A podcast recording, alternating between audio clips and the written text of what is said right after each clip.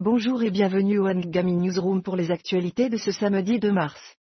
En provenance du Moyen-Orient, des titres poignants sur le conflit Israël-Hamas, avec des décès signalés à une file d'attente pour de la nourriture à Gaza. Découvrez également la liste fantôme d'Israël comprenant des articles comme des anesthésiques, des béquilles et des dates, arbitrairement interdits d'entrer à Gaza. Et pourquoi Motaz Azaïza Le photographe palestinien qui a capturé la guerre, a choisi de quitter Gaza?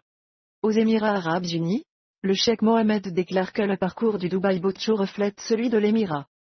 Dans le domaine des affaires, une analyse sur la façon dont Trump, soudainement à court de liquidité, pourrait lever plus d'un demi-milliard de dollars pour satisfaire les jugements rendus contre lui.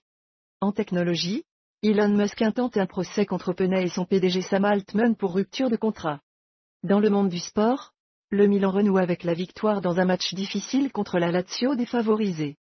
Enfin, en divertissement, un jet transportant l'artiste lauréat d'un Grammy, Carol G, effectue un atterrissage d'urgence.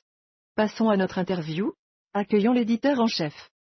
Quel pourrait être l'impact de cette faible participation aux élections en Iran sur la légitimité du gouvernement et la stabilité politique du pays? Bonjour, la faible participation aux élections en Iran est préoccupante car cela peut refléter un manque de confiance du public dans le système politique en place.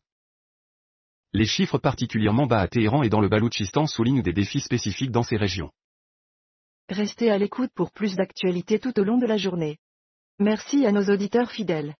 Et n'oubliez pas d'écouter Papa Outa de Stromae sur Ngami.